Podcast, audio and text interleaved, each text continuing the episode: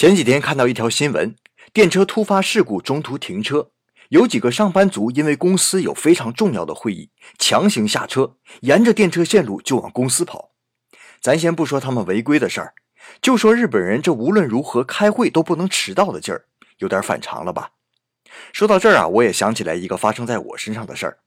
有一年冬天下雪，我的车被雪堵在去公司的山路上，前不着村后不着店儿，没办法。我只能下车徒步，花了三个小时走到公司。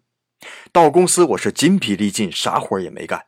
结果上司反而拍着我的肩膀说：“我就喜欢你小子这种不惧艰难也要来上班的劲儿。”你说我拿着薪水啥活没干，结果还被表扬，就是因为上司觉得我对公司忠心耿耿。所以日本很多老牌公司还存在着不看业绩只看忠诚度的文化。